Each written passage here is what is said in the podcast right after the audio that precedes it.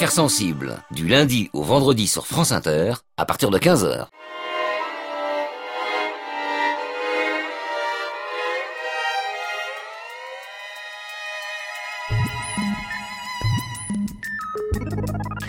Aujourd'hui dans Affaires sensibles, 30 ans d'enquête à la recherche d'un nom, celui de la petite inconnue de la 10, cette fillette au corps mutilé dont le cadavre découvert en 1987 n'a jamais été réclamé. La petite Maëlys, la petite Estelle Mouzin, la petite Marion Wagon, dont la photo fut affichée sur 10 millions de briques de lait, l'actualité est émaillée de ces disparitions d'enfants qui provoquent un profond malaise. Des faits divers insupportables qui marquent l'esprit et brisent le cœur. Des petits visages qu'on voit parfois vieillir au fil des portraits robots, d'autant plus insoutenables que leurs regards sont emplis d'innocence. Le visage de la petite inconnue de la 10, comme sa tombe la désigne, n'est pas exactement de ceux-là car ce n'est pas le corps que l'on cherche, ni même les coupables dans un premier temps, non. Avant de savoir qui l'a tué, il s'agit de savoir qui elle est. Mettre un nom sur ses bouclettes angéliques, ses grands yeux bruns et cette moue enfantine. Une enquête difficile, mais jamais classée malgré trois décennies d'errement. Non, jamais classée grâce à la persévérance de la justice qui refusa d'abandonner la fillette à l'oubli. 31 ans. C'est ce qu'il aura fallu à la science et aux enquêteurs pour donner un prénom à ce petit corps sans vie, martyrisé, abandonné. Notre invité aujourd'hui, la journaliste Julie Braffman, chargée de la rubrique Police-Justice du journal Libération, notre partenaire. Elle a travaillé sur l'affaire de l'inconnu de la 10. Elle a aussi écrit un livre intitulé Vertige de l'aveu, publié chez Stock en 2016. Affaires sensibles, une émission de France Inter en partenariat avec l'INA, préparée aujourd'hui par Jeanne Mayer, coordination Christophe Barrère, réalisation Jérôme Boulet. Fabrice Drouel, Affaires sensibles, sur France Inter.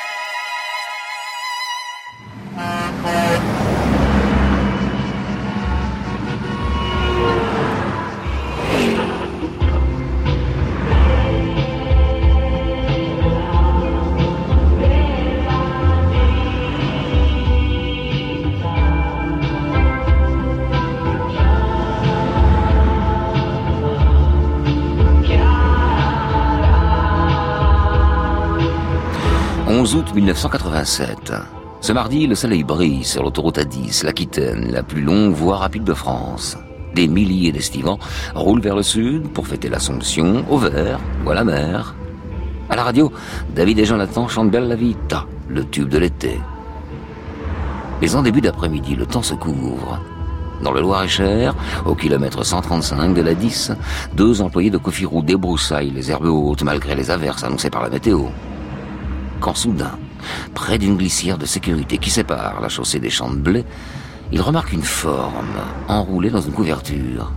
Peut-être un chien abandonné, on en retrouve tant chaque été sur la route des vacances. Et une fois la couverture déroulée, stupeur. Il ne s'agit pas d'un animal, non. C'est un corps humain, sans vie.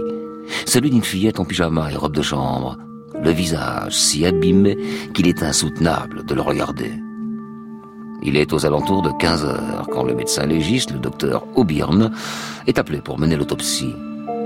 L'enfant, âgé de 4 à 5 ans, 95 cm, 20 kg, est mort depuis quelques heures, constate-t-il. Elle n'a pas subi de violence sexuelle, mais elle est couverte de blessures. Il relève des brûlures de fer à des fractures calcifiées mais jamais soignées, des hémorragies, des cheveux arrachés, et des morsures, certaines anciennes, d'autres cicatrisées. Cet enfant n'était qu'une plaie, de la tête aux pieds, pratiquement un cas d'anthropophagie avec prélèvement de chair. Ce seront les mots terribles du procureur Georges Domergue, en charge de l'affaire. La petite fille, conclut le médecin légiste, est morte d'épuisement suite à des sévices répétés et violents. Elle se serait laissée mourir.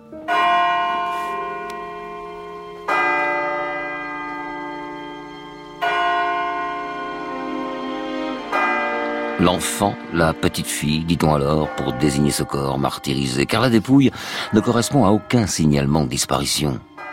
Et dans les jours qui suivent sa mort, personne ne la réclamera. C'est donc un corps anonyme qui est inhumé à Suèvre, une commune de 1600 habitants, située à quelques kilomètres du fossé où la fillette a été découverte. Le 9 septembre 1987, Kléber Cousin, le maire du village, organise avec soin les funérailles de celle qui n'aurait jamais dû être enterrée chez lui. Une petite tombe recouverte de gravier blanc dans le carré des enfants, un cercueil en pin, des bouquets de fleurs et une plaque à la mémoire de la petite inconnue de l'autoroute A10. Aux côtés du maire, l'abbé Jean Vanier est là, monsieur Boissé, le garde champêtre aussi, c'est lui qui procède à la mise en bière avec son fils et une quinzaine d'habitants de Suèvre. Ce sont eux, ces inconnus, qui rendront le dernier des hommages à cet enfant sans nom et sans famille.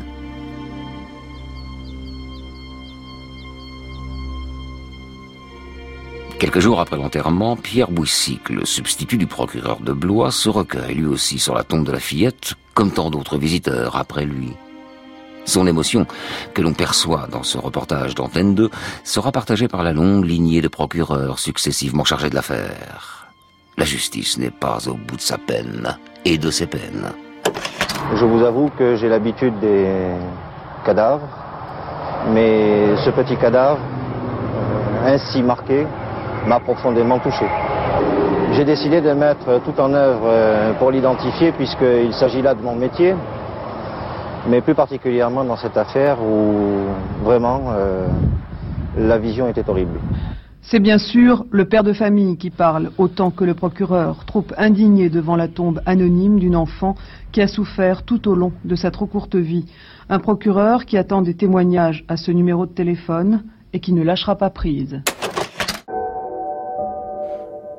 Fillette de 4 ou 5 ans, le corps meurtri par des sévices parfois anciens, abandonné sur le bord d'une autoroute en plein mois d'août.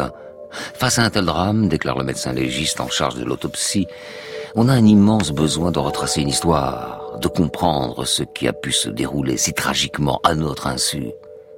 Et c'est peut-être là que se trouve l'essence de cette enquête, le besoin presque intime de résoudre une affaire qui renvoie à la responsabilité collective, la nécessité de trouver l'identité de la petite inconnue de la 10 pour nommer l'indicible, rendre réels des faits inqualifiables, les comprendre pour ne pas les oublier.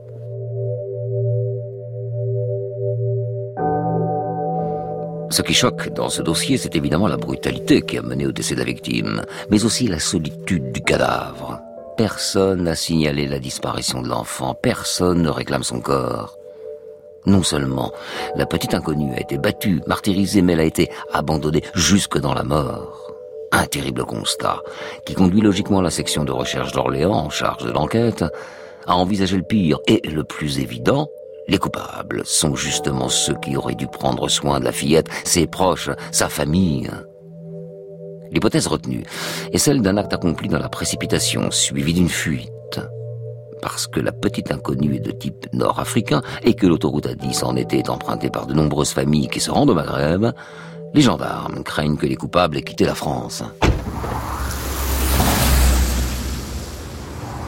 Ce 11 août 1987, les péagistes ont compté 19 000 voitures en provenance de Paris et 14 000 dans le sens inverse. Autant de suspects potentiels, autant de témoins aussi. La section Recherche d'Orléans crée rapidement un numéro de téléphone baptisé Ligne de Feu et diffuse un avis de recherche placardé en 27 000 exemplaires dans les mairies, les gares, les aéroports et les bureaux de poste de la France entière. Sur l'affiche, cette question. Qui est-elle? Et une photo de la petite fille, les yeux enflés, fermés puis ouverts dans une deuxième version. Une photo douloureuse, pourtant touchée pour ne pas choquer, comme l'expliquent ces scientifiques du laboratoire de Carme, près de Bordeaux. Ce procédé est basé sur euh, l'utilisation euh, de l'électronique et euh, grâce à un logiciel que nous avons mis au point, permet sur certaines parties d'une photographie, donc d'un visage en l'occurrence, de remplacer un point, disons, de la photographie, euh, correspondant par exemple à la couleur rouge du sang en l'occurrence, et de remplacer ce point de couleur par un autre point de couleur que l'on copie sur une autre partie du visage. Le but recherché, c'est d'arriver à effacer tous les traumatismes, tous les cicatrices que porte ce visage, en fonction des origines maghrébines probables de cet enfant. Nous avons cherché à l'intérieur du laboratoire euh, ceux d'entre nous qui avaient les yeux les plus marrons, parmi lesquels nous avons euh, choisi celle-là qui nous semble euh, le portrait le plus vraisemblable pour cet enfant.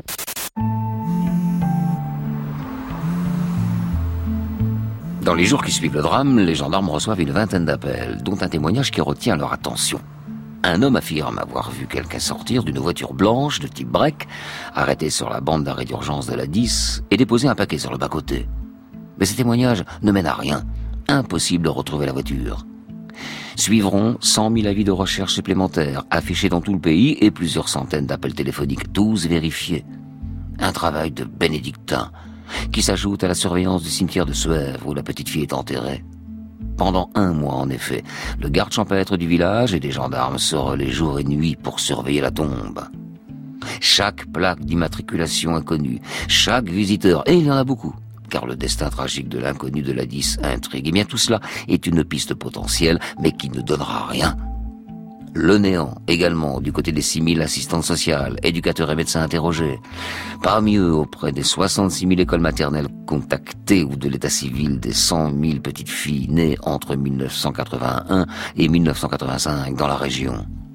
Aucun signalement en Tunisie, au Maroc ou dans les 30 pays où la vie de recherche a été envoyée. Rien, absolument rien. Désespérant.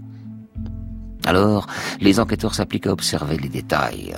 Le dernier repas, est-ce qu'il correspond au menu d'un restaurant autoroutier? Le sable dans les poches, d'où vient-il? La marque du peignoir? Peut-être une piste, on peut rêver. Voilà, c'est cela, l'impuissance de la police parfois dans un dossier de ce genre, à une époque, et là est l'essentiel, où l'ADN, tout de même, apporte quelque chose, un plus, comme l'explique Michel Rudler, directrice du laboratoire de police scientifique on essaie d'identifier la provenance de la robe de chambre par l'analyse des fibres, et puis peut-être qu'il y a une marque qui permettra également euh, de se diriger vers un fabricant ou un importateur du tissu. Alors on fait l'analyse des fibres, ça c'est incontestable, mais il peut y avoir également sur cette robe de chambre des traces qui peuvent être euh, utilisées dans l'enquête, c'est-à-dire des traces de sang, des traces de terre, et là encore euh, l'analyse des traces de terre plus précisément peut dire si la terre qu'on retrouve sur la robe de chambre de cet enfant provient du du lieu où on l'a découverte, ou si au contraire, euh, ce, n'est pas du tout la même composition de la Terre, et donc ceci dirait qu'elle a été transportée, ce qui serait un indice supplémentaire pour les enquêteurs. Par ailleurs, les taches de sang, bien évidemment, sont analysées et on peut tout de suite dire s'il s'agit du sang de la victime ou si, au contraire, il s'agit du sang de l'agresseur. Les six experts qui travaillent sur la petite inconnue de l'ADIS parviennent à mettre en évidence plusieurs éléments. D'abord, la victime appartient au groupe sanguin A+. Elle est morte d'une hémorragie. Elle n'a pas été droguée. Elle a été mordue par une femme et le sable dans ses poches provient des environs. Les carrières de la région et la petite ville d'Oux sont donc passées au peigne fin, en vain. Quant à l'analyse du bol alimentaire, elle ne révèle rien d'autre que le dernier repas de la petite avant sa mort, de la langue de bœuf et des haricots. Pendant plus de deux ans, 30 enquêteurs vont éplucher, auditionner, analyser, fouiller tout ce qu'ils peuvent à la recherche de pistes qui se révéleront toutes des impasses. Une photo sadomaso retrouvée à quelques kilomètres du cadavre, un corps de femme près d'une autre autoroute, des cas de démence avec morsure dans un hôpital de la région. Malgré l'abnégation des enquêteurs et leur volonté farouche de réussir, selon les mots du procureur de Blois, non, décidément l'affaire n'avance pas. Le procureur de Merle a lui-même passé des week-ends entiers à mettre des documents souplis, à envoyer des lettres, et il a personnellement obtenu de Lionel Jospin d'accéder au fichier d'éducation nationale. En 1991, c'est donc avec une grande tristesse qu'il apprend la fermeture du dossier par le juge d'instruction, quatre ans après les faits, non-lieu, la messe est dite. Lundi, à 20h50, vous serez peut-être le témoin numéro un qui permettra à la justice d'avancer. 1er mars 1993, Jacques Pradel et le producteur Patrick Manet lancent sur TF1 une nouvelle émission de télévision intitulée Témoin numéro 1. Elle s'inspire de Crime Watch, le programme d'appel à témoins de la BBC. Un format nouveau, loin de la culture française, un encouragement à la délation, protestent quelques magistrats et certains médias. L'objectif de Jacques Pradel, c'est d'aider les autorités à résoudre des affaires de meurtre non élucidées grâce à un appel à témoins accompagné d'une reconstitution des faits de témoignages. Auxiliaire de justice, quoi. À peine créée, l'émission Témoin numéro 1 se saisit de l'affaire de la petite inconnue de la 10 lors d'un prime time qu'on accusera de sensationnalisme et de voyeurisme. Le nouveau procureur de Blois, Étienne Dorès, accepte d'y participer et de décrire le calvaire vécu par la petite fille, quitte à outrepasser le secret de l'instruction. 9 millions de téléspectateurs assistent à l'appel à témoins, plus de 5 ans après les faits, choqués par les images du visage tuméfié de l'enfant. Voyeuriste ou pas, l'émission de Jacques Pradel relance l'enquête. Après la diffusion de témoins numéro 1, des centaines d'appels en effet sont transmis aux enquêteurs. Oh, beaucoup de témoignages extravagants, comme cet adepte de la magie noire qui conduira les gendarmes vers de prétendus sacrifices d'enfants dans un château de Blois ou ce magnétiseur qui propose d'utiliser son pendule pour trouver le meurtrier. Bah, tels sont aussi les dangers d'un appel à témoins, surtout à la télé. Pendant un an, les enquêteurs vont analyser tous les appels, éliminant progressivement les informations imprécises, fantaisistes, pour ne garder qu'une piste, recoupée par plusieurs témoignages, comme l'explique Philippe Denis sur France 3. À la suite de l'émission Télé Témoin numéro 1, de nombreuses personnes ont contacté la gendarmerie. Trois d'entre elles auraient reconnu la petite fille. Il s'agirait d'une Marocaine, confiée à une famille vivante en France. Elle en serait devenue le souffre-douleur jusqu'à la mort. Ce renseignement a été jugé suffisamment sérieux pour que le parquet de Blois décide de rouvrir l'instruction. Je pense que d'ici euh, trois semaines, un mois, nous devrions être fixés. Et pour ma part, j'ai bon espoir que cette fillette reçoive enfin euh, un nom et que même on identifie euh, les personnes qui lui ont fait subir ces traitements.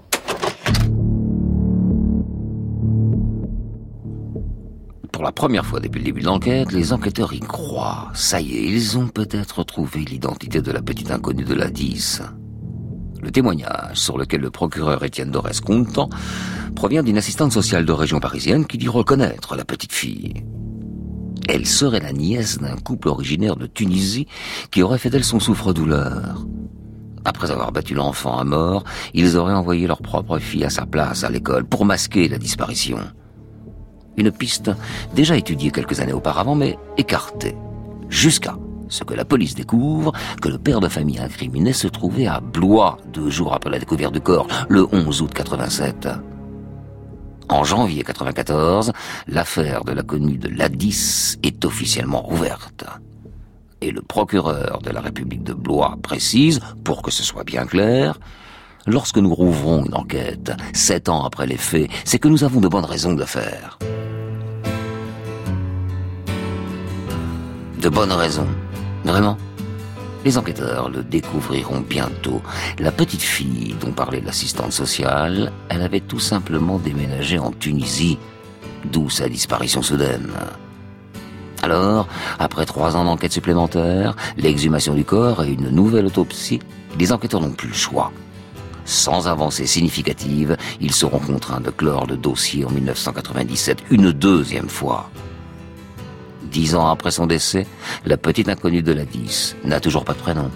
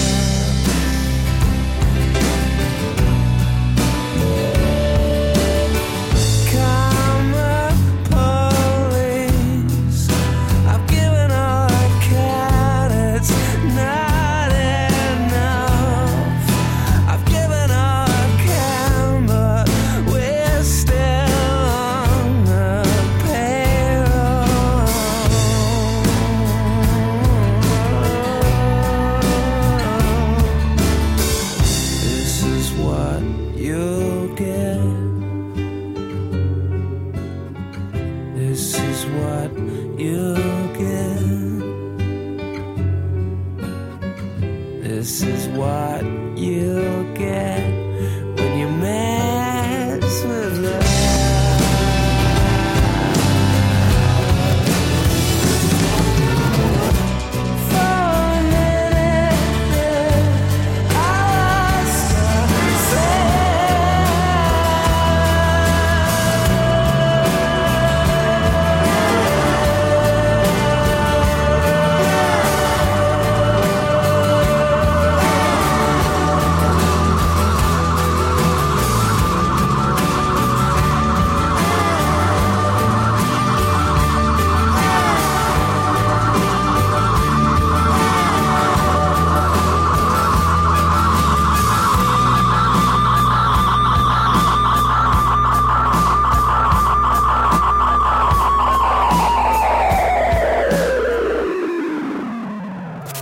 1987, on avait retrouvé le corps de cette fillette mutilée portant des traces de morsures humaines à quelques kilomètres de là, au bord de l'autoroute A10. Les enquêteurs n'ont jamais pu établir son identité. La justice a décidé de refermer le dossier par un non-lieu prononcé cet été. À l'époque, devant la tombe de l'enfant, le procureur avait juré de tout mettre en œuvre pour trouver le nom de la victime et celui de ses bourreaux.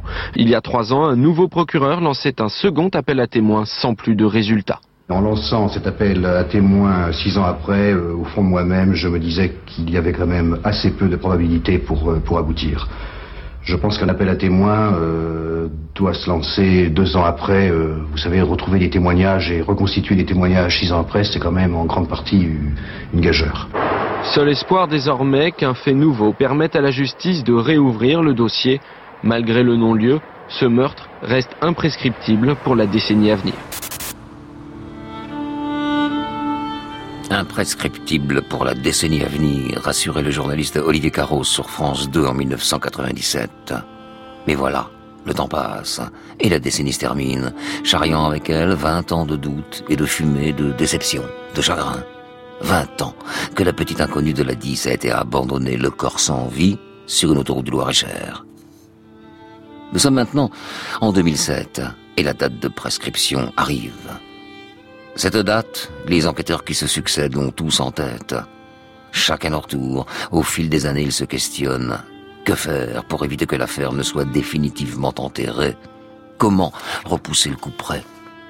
C'est bien le souci du colonel Marc de Tarlet, directeur de la section recherche d'Orléans de 2004 à 2008, au moment de la possible prescription de l'affaire. Son idée Exploiter les progrès de la science quelques mois avant la clôture du dossier, il contacte des biologistes pour savoir s'il est envisageable de déceler un ADN sur ces scellés vieux de 20 ans. Eh bien la réponse est oui. Et le dossier est relancé le 26 janvier 2007. Dans six mois, l'affaire sera définitivement prescrite. C'est pourquoi le procureur de la République de Blois a réouvert une information judiciaire pour mauvais traitement sur mineurs, homicide et recel de cadavres. De nouvelles analyses pourraient être effectuées sur les vêtements de la fillette conservés au palais de justice. Confiés aux gendarmes de la section de recherche d'Orléans, les enquêteurs vont reprendre le dossier à zéro en explorant toutes les pistes autrefois écartées. Une mère de famille connue des hôpitaux psychiatriques pourrait faire évoluer l'enquête. Internée à plusieurs reprises pour cannibalisme, cette Parisienne ayant des attaches à Blois avait quitté la France quelques jours après la macabre découverte. La piste de la mère cannibale est rapidement écartée. Mais les nouvelles analyses scientifiques vont porter leurs fruits grâce au sérieux des gendarmes qui ont effectué les scellés en 1987. La couverture et les vêtements de la fillette, qui ont été parfaitement conservés, permettent de mettre en évidence deux ADN, celui du père et celui de la mère de l'enfant. Une carte génétique qui constitue un tournant dans l'enquête et qui apporte un regain d'espoir car depuis 1998, suite à un dysfonctionnement dans les recherches sur le tueur en série Guy Georges, un fichier national des empreintes génétiques a été mis en place. D'un côté, 3 millions et demi de profils correspondant à des auteurs présumés de crimes ou de délits.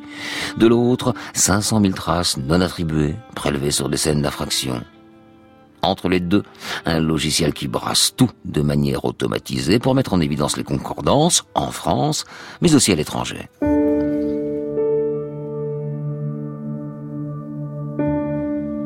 À partir de 2007 donc, l'ADN des parents de la petite inconnue de la 10 tourne sur le serveur du fichier national des empreintes génétiques.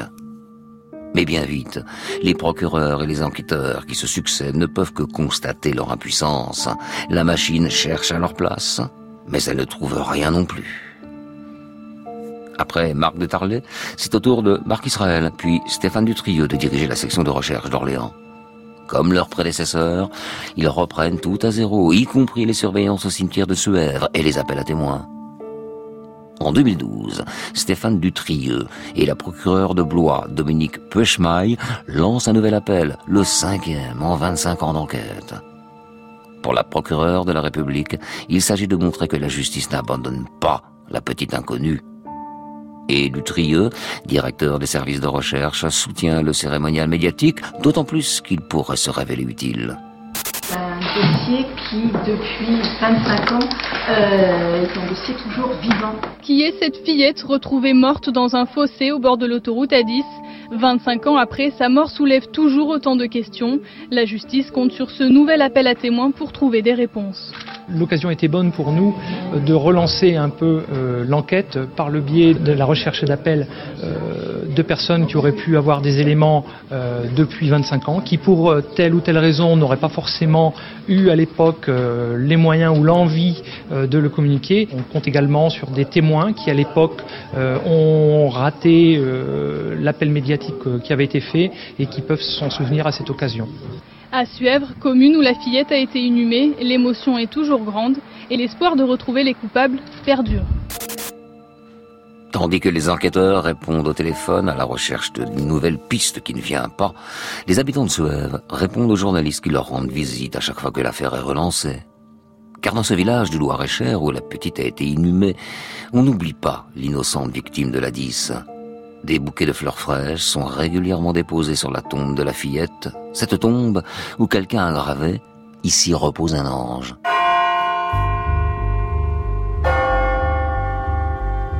2013. Pas de piste conséquente suite à l'appel à témoins de Dominique Pechemaille et Stéphane Dutrieux, mais un nouvel ADN, un troisième découvert sur la couverture de l'enfant. Malheureusement, l'homme à qui il appartient n'est pas inscrit dans le fichier national des empreintes génétiques. Mais à l'automne 2017, lors d'une vérification de routine, l'ordinateur dévoile une correspondance. Ce troisième ADN est celui d'un certain Anouar Touloub, un commerçant de 34 ans, condamné à six mois de prison avec sursis pour une bagarre en région parisienne. Une sombre histoire de livraison de viande et de tiramisu qui date de juin 2016. Enfin, a priori sans rapport avec la disparition de la petite inconnue de la 10. De toute façon, ça s'est passé à 250 km de Villers-Cotterêts, là où travaille Anouar Touloub. Donc loin, loin des faits, et surtout sans rapport avec notre affaire. L'ADN de l'homme révèle en effet qu'il est le petit frère de la fillette de 9 mois, son cadet. À la mort de sa sœur, le 11 août 1987, il n'avait que 3 ans. Mais pour les enquêteurs, c'est tout de même une nouvelle ère qui s'ouvre dans l'affaire de la petite martyre. Ils ont trouvé le bout de la pelote, il ne leur reste plus qu'à démêler les fils. Dans les archives des allocations familiales, les enquêteurs découvrent que les parents d'Anouar Touloub ont déclaré successivement sept puis six enfants en 1987, sans jamais signaler de disparition ou de décès. Le 12 juin dernier, les gendarmes frappent à la porte d'Ahmed Touloub et d'Alima El Bakhti, respectivement 66 et 64 ans, divorcés depuis 8 ans. France Inter, le journal de 13 Bruno Duvic. Cold case, anciennes énigmes criminelles finalement résolues. La réalité rattrape parfois les séries télévisées. Août 1987, le corps mutilé d'une petite fille est retrouvé dans un fossé le long de l'autoroute près de Blois. Identité inconnue. Mais aujourd'hui, Corinne, les enquêteurs ont retrouvé les parents qui sont au tribunal pour être présentés à un juge. Oui, ils ont aujourd'hui plus de 60 ans. La mère a été interpellée mardi dans l'Aisne, le père dans les Hauts-de-Seine. Ils sont bien les parents de la petite Inas 4 ans. L'ADN l'a confirmé. On connaît donc aujourd'hui le prénom et l'âge de cette petite fille retrouvée voici 31 ans au bord de l'autoroute et que personne n'avait jamais réclamé. C'était la route des vacances. En garde à vue, selon nos informations, le père a reconnu des maltraitances. La mère est pour l'instant incapable de parler pour justifier l'absence de sa fille pendant toutes ces années. Elle aurait dit l'avoir laissée au Maroc. Inas a deux grandes sœurs et quatre frères nés après elle. Et c'est l'ADN d'un de ses frères qui a permis de résoudre l'énigme.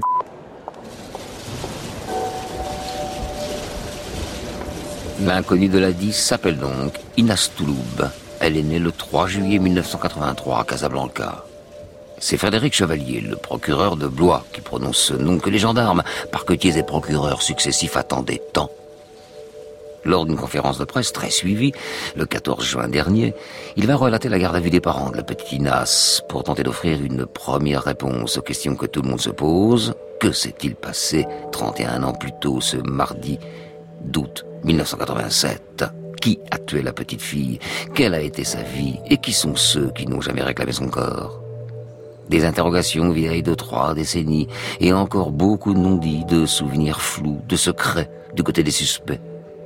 Du soulagement aussi de la part du père de la petite fille. Ça fait 31 ans que j'attends que vous veniez, aurait-il confié aux gendarmes au début de sa garde à vue?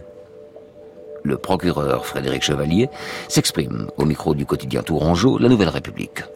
Pour le papa, il a expliqué que, dit-il, il a vécu un enfer, avec son épouse, que celle-ci euh, était violente à son égard comme à l'égard des trois filles, qu'il avait peur de sa femme, qu'il vivait sous sa domination, et que lorsque le 10 août, il est rentré chez lui, il a constaté euh, le corps sans vie de sa petite fille.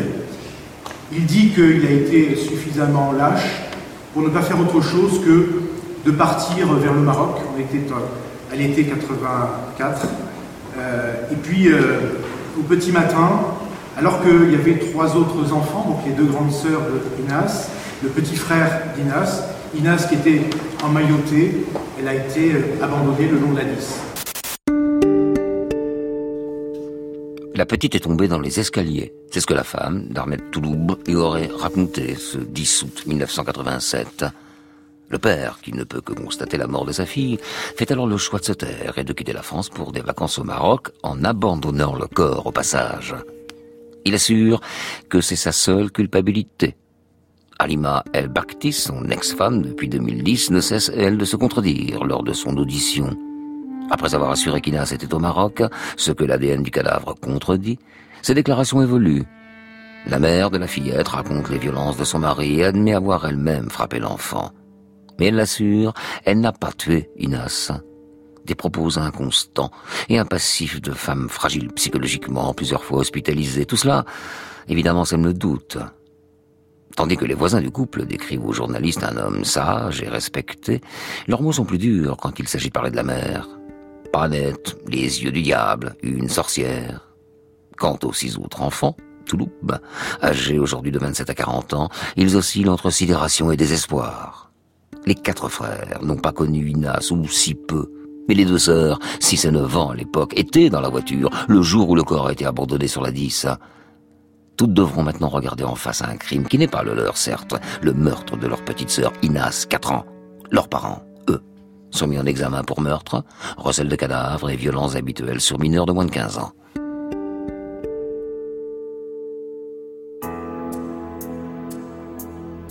Après trois décennies à tâtonner, les enquêteurs sont parvenus à percer les mystères qui planaient autour du petit corps retrouvé le 11 août 1987 sur le bord de l'autoroute A10.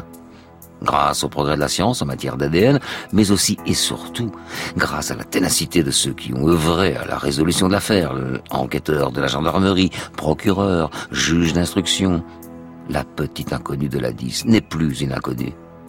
Une enquête hors norme 31 ans au service de la vérité.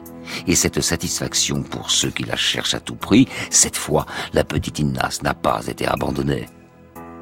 À Suèvre, sur la tombe débordante de fleurs de la fillette, un galet a été placé avec l'inscription Inas 1983-1987. Et pour le village, qui n'a jamais cessé de lui rendre hommage, la petite inconnue de la 10 restera l'enfant du pays.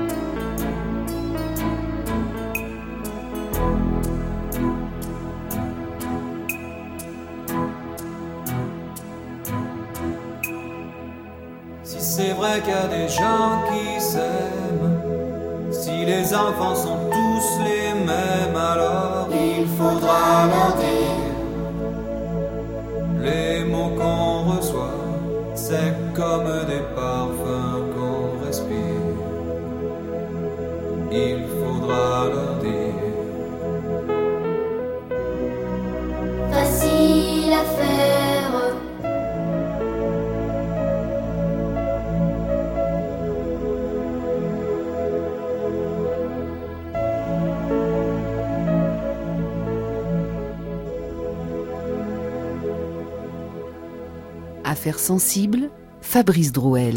Aujourd'hui, l'inconnu de l'autoroute A10, notre euh, invité Julie Braffman. Bonjour. Bonjour. Vous êtes journaliste au journal Libération, notre partenaire, une fois euh, par mois. Euh, Vous êtes en charge de la rubrique police-justice. Vous avez travaillé sur l'affaire de l'inconnu de la 10 et vous avez écrit également un livre intitulé Vertige de l'aveu, publié chez Stock en 2016. Qu'est-ce qui vous a le plus marqué, vous, dans cette affaire-là?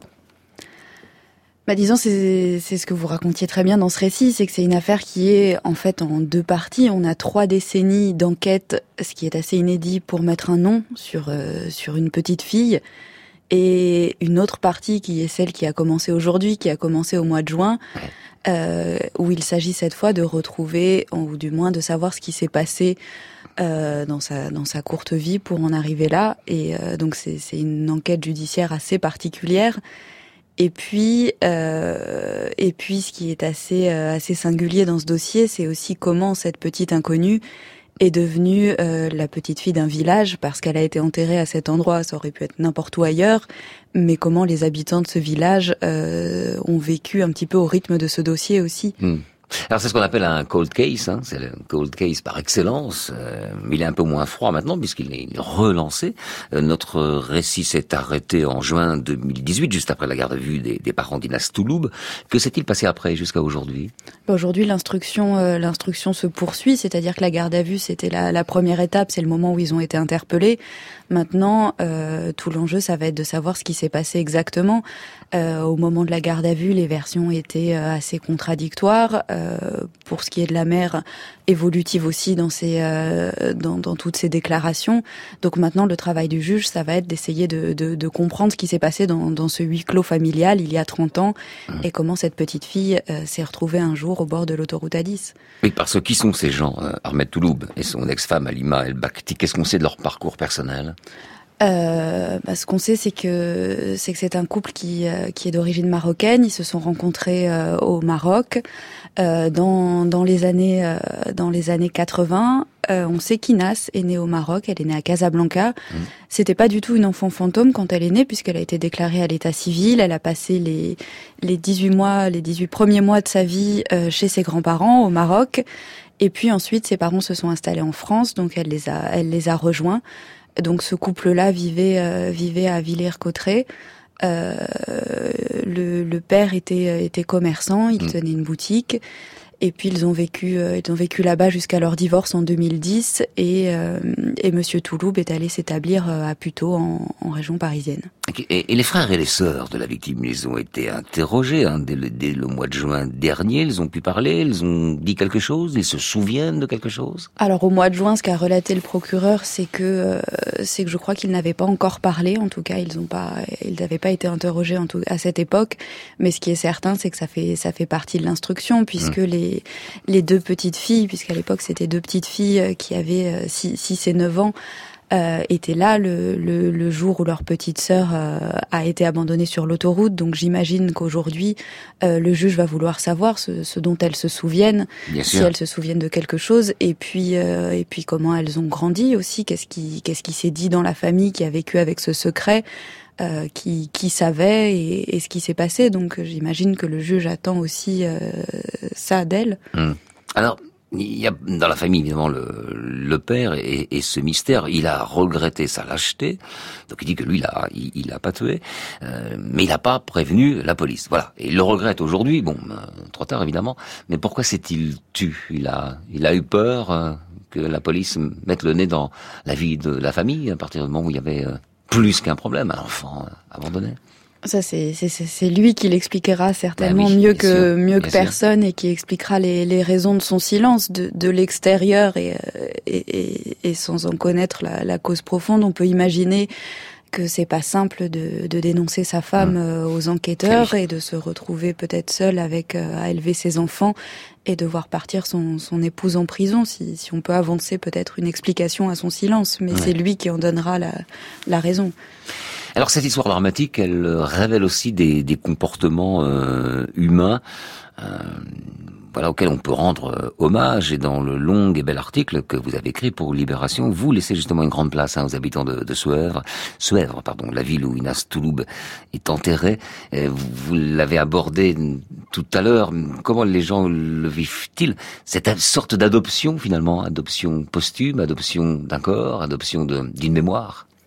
Oui, bah le, le, mot adoption que vous employez, il est, il est, assez juste parce que finalement, avec cette petite fille sans nom, sans identité, mmh. chacun s'est un petit peu approprié cette histoire, que ce soit les enquêteurs où on voit qui, qui se passent le dossier comme ça pendant des décennies euh, l'un à l'autre, mais aussi les habitants du village en fait où elle est enterrée, qui se retrouvent avec une tombe sans nom. Euh, donc sans personne pour s'en occuper et qui euh, qui décide d'adopter cette petite fille et euh, et puis de d'entretenir de, sa tombe et, et, sa mémoire et puis qui vivent aussi au rythme de l'affaire. C'est c'est devenu leur euh, ils l'appellent tous la petite. Dans le village c'est c'est c'est leur petite et puis il y a toutes les histoires personnelles aussi qui s'entremêlent avec euh, avec celle-ci. Moi, j'ai rencontré par exemple l'épouse du, du, garde champêtre que vous évoquiez au début, qui a participé à l'enterrement, qui s'est occupée des surveillances, qui qui a vraiment vécu avec euh, avec ce mystère toute sa vie et qui est enterré aujourd'hui lui aussi dans le cimetière et puis donc son, son épouse quand elle a su que euh, qu'on avait élucidé cette affaire pour elle ça lui a rappelé aussi euh, c'était des années de sa vie donc ça s'est aussi entremêlé à des parcours personnels euh. Et euh, puisque nous sommes en train de rendre hommage à tous ceux qui ont été utiles et dont la, la ténacité est remarquable, il faut aussi euh, parler évidemment des enquêteurs hein, qui n'ont rien lâché, toutes ces personnes qui ont œuvré, rappelons-le, pendant 31 ans à la recherche de la vérité. Parmi eux, il y a le colonel Marc de Tarlet, qu'on a entendu hein, une fois pendant, pendant le récit, c'est l'ancien directeur de la section recherche de la gendarmerie d'Orléans, qui a dirigé cette enquête donc de 2004 à 2008. Notre reporter, Annelle Verzo, s'est rendu dans les locaux de la gendarmerie nationale pour le rencontrer. Bonjour. Bonjour. Bonjour. Bonjour, j'ai rendez-vous avec euh, le colonel Marc de Tarlet. Euh, vous avez une pièce d'identité Absolument. C'est un rendez-vous professionnel? Absolument. Okay. Voilà, vous connaissez les lieux? Non, pas du tout. Bah, là, là, vous allez traverser, vous allez placer la, la cour d'honneur et vous avez l'accueil sur la droite. D'accord. D'accord? Merci. Voilà. Super. Bonne Merci. journée. À vous aussi, au revoir. Colonel Marc de Tarlet, en 2007, alors que l'affaire s'apprête à être enterrée, vous êtes directeur de la section recherche d'Orléans. Alors d'abord, on l'a entendu donc dans le récit, de la mort de la petite fille en 1987 jusqu'en 2017, soit pendant 30 ans. Les enquêteurs se succèdent, explorent différentes pistes. Vous faites partie de ces enquêteurs. En 2007, alors que le dossier s'apprête à être classé, vous avez l'idée de déceler les ADN et sur des scellés qui datent de 20 ans. C'est ce qui a d'ailleurs été fait, ça a été rendu possible et c'est vous qui avez eu cette idée-là. Est-ce que vous étiez sûr à ce moment-là que ça allait aboutir? On espère, on n'y on y croit jamais totalement, mais on espère. Quand vous êtes sur une enquête, vous savez jamais à l'avance quel est l'axe de recherche qui va payer. Si cette affaire avait eu lieu aujourd'hui, est-ce qu'elle aurait, d'après vous, pu être résolue plus tôt? Vous avez beaucoup plus d'outils qu'à l'époque pour travailler, donc oui, vous avez plus de chances de sortir ce dossier-là, mais vous ne pouvez jamais savoir à l'avance par quel endroit il va sortir. Il faut savoir qu'au FNAEG, vous avez euh, 3 millions et demi, en gros, de personnes signalées. C'est le fichier national automatisé des empreintes génétiques. Les empreintes génétiques, vous les gardez 40 ans pour les personnes condamnées ou pour les personnes disparues. Pour les traces non résolues ou les personnes suspectes, vous les gardez 25 ans, donc vous avez du temps devant vous. Et il faut savoir que vous avez à peu près, euh, l'année dernière, vous aviez euh, 40 000 hits sur des 40 000 affaires. 40 000 hits, euh, rapprochements qui se sont faits au sein du FNAEG par rapport à une enquête, hein, des gens qui auraient pu être euh, pris sur des gardes à vue et vous allez les prélever et vous allez comparer euh, par rapport à des traces ADN qui sont dans un dossier. Et là, vous avez les rapprochements qui vont se faire. Colonel Marc de Tarlet, qu'est-ce que vous avez ressenti quand vous avez entendu Thomas Andreu prononcer pour la première fois le prénom de la petite fille? C'était en, juin dernier, hein, c'était il y a peu de temps. Qu'est-ce que vous avez ressenti, vous? Une grande satisfaction pour la victime, surtout parce que ce travail-là, ce dossier euh, que je pourrais qualifier d'hors norme, il a été fait pour cette victime-là. Et c'est euh, une grande satisfaction dans un deuxième temps pour tous les enquêteurs qui ont participé, parce que vous avez toute une chaîne qui a bien fonctionné et qui se termine par le gendarme qui va effectuer le prélèvement. Avec... Là, vous parlez du gendarme qui a effectué Oui. le prélèvement ADN sur euh, le frère, en fait, de la Oui, petite absolument. fille d'Inas. Vous imaginez que ce gendarme-là n'ait jamais fait le prélèvement qu'il aurait dû faire. On chercherait toujours euh, les suspects actuellement. Ce que vous nous dites, c'est que chacun a bien fait son travail. Exactement. C'est un travail collectif et je dirais que c'est ce qui est remarquable. C'est la capacité de la gendarmerie dans ce dossier-là, en liaison avec la justice, à mettre en œuvre dans la durée des moyens très importants pour une petite fille de 4 ans que personne ne vient réclamer. Julie Braffan, je rappelle que vous êtes journaliste à Libération, euh, chargée de la rubrique police-justice et que vous avez travaillé sur ce dossier de la petite disparue de l'autoroute A10. Alors, certaines enquêtes euh, ont connu des évolutions énormes avec l'ADN, hein, euh, la recherche génétique, la police scientifique. Est-ce que l'ADN a vraiment été un tournant pour cette affaire-là? En quoi, en quoi euh, cette méthode de la recherche des traces euh, génétiques a-t-elle influé dans cette enquête-là? Dans, dans ce dossier-là, en fait, on peut le lire aussi comme une, comme une espèce de, de formidable évolution de la science, parce qu'en fait, on, a- on a un peu tout le panel des techniques scientifiques de chaque époque qu'on retrouve dans le dossier euh, pour essayer de le faire avancer. Et la dernière étape, c'est celle-ci, c'est celle qui a permis donc de prélever un ADN sur la couverture ADN qui un jour va révéler une identité grâce à la comparaison avec le FNAEG. Donc on peut dire que oui, c'est l'ADN qui a permis, euh, qui a permis en tout cas de lui donner un nom et d'élucider ce, dossier-là. Dans votre livre Vertige de l'aveu, vous décortiquez le processus de l'aveu et vous vous demandez pourquoi la justice s'est omnibulée par euh, l'aveu, hein, la reine des preuves. Euh, dans le cas de la petite inconnue, la preuve ultime, c'est l'ADN ou c'est l'aveu des parents? L'ADN euh, n'a servi, en fait, on a, on a coutume d'avoir cette expression qui dit l'ADN a parlé, mais en fait un ADN ça dit rien. On l'a bien vu dans ce dossier, l'ADN il a rien dit, c'est quand on a réussi à le comparer euh, avec le FNAEG qu'on a une identité, mais Le fichier national, hein, FNAEG, je Oui, dis pour les pardon, auditeurs excusez-moi. qui sont le fichier moins habitués que national nous. automatisé des empreintes Voilà. génétiques. Et c'est avec cette comparaison-là qu'on a eu un nom. Mais la véritable enquête, euh, elle commence aujourd'hui, c'est-à-dire celle qui dira ce qui s'est passé. Et là, ce qu'on attend, c'est ce que vous venez de dire, peut-être des aveux ou peut-être en tout cas un récit de ce qui s'est passé. Et c'est cette parole-là qui va être importante aujourd'hui. Hmm. Alors en tout, il y a eu cinq appels à témoins en 25 ans, dont un dans l'émission Témoin numéro 1 de Jacques Pradel. Alors forcément, ça a provoqué des appels, et parmi euh, ces milliers d'appels, beaucoup étaient farfelus. C'est vraiment utile, ces appels à témoins, euh, de surcroît médiatique? Dans Quel est ce votre dossier- regard là-dessus Dans ce dossier-là, en tout cas, ils n'auront pas permis, en tout cas, ce sera pas par ce par ce moyen-là que les enquêteurs réussiront à, à faire la lumière sur euh, sur- son nom. Après, c'est difficile de répondre. On peut pas dire que, que c'est inutile puisqu'il suffit qu'un- qu'une fois quelqu'un se souvienne de quelque chose et permette par une, par une description de, de de résoudre un dossier. En tout cas, ce qui est sûr, c'est que dans chaque dossier, quand il y a des appels à témoins, euh, ça appelle des témoignages qui seront peut-être sérieux et de bonne, de très bonne foi, et d'autres, euh, c'est ce que vous disiez, des, des témoignages très extravagants qui obligent aussi à des vérifications qui peuvent faire perdre du temps aux, aux enquêteurs et qui trimballent tout un espèce de lot de euh, radiesthésistes, voyants, euh, sourciers, enfin les voilà, c'est le des, des, pendules et tous les dossiers, euh, les dossiers judiciaires comme ça un peu de longue haleine ont toujours ce, ce on retrouve les, ces témoignages là, donc c'est mmh voilà, on peut, je, ça, ça peut être, ça, ça, peut aider, mais ça demande un gros travail, je pense, pour les enquêteurs qui reçoivent, qui reçoivent énormément de, de réponses. Alors, ce, cette histoire, euh, quand on veut qualifier un, fait divers et appâter le chaland, si j'ose dire, on dit il est hors norme. C'est tellement facile de dire hors norme. Est-ce qu'il est hors norme, celui-là? Réellement On peut dire en tout cas qu'il est hors norme judiciaire, c'est-à-dire qu'il a commencé complètement à l'envers. Normalement, on arrive euh, sur une scène de crime et la principale préoccupation des enquêteurs, c'est de retrouver des auteurs.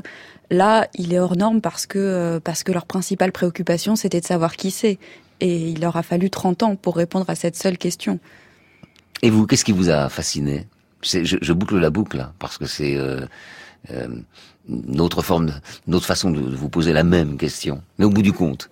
Moi, ce qui m'a fasciné, c'est peut-être c'est peut-être un aspect qu'on a moins l'habitude de voir, ou en tout cas que moi j'ai moins vu dans les dans les dossiers que j'ai traités. C'était c'est cette euh, cette justice euh, qui travaille en fait en totale autonomie euh, dans l'ombre, comment d'un procureur à l'autre, d'un enquêteur à l'autre, ils se sont transmis ce dossier sans qu'il y ait personne finalement qui les incite à le faire, puisqu'il n'y avait pas d'avocat, il n'y avait pas de partie civile, on ne savait pas qui elle était.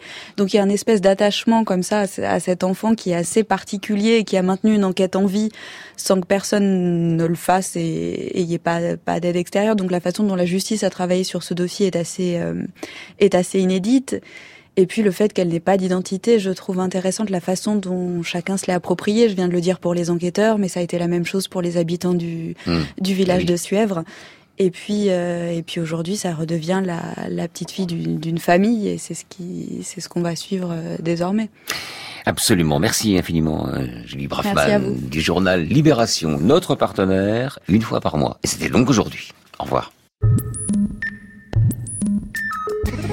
C'était Affaires sensibles aujourd'hui, la disparue de l'autoroute A10, une émission que vous pouvez réécouter en podcast sur franceinter.fr. Rendez-vous également sur la page Affaires sensibles du site de France Inter pour toutes les informations complémentaires à l'émission. Merci à Michel Béziquian et Pierre Faucillon qui étaient à la technique aujourd'hui.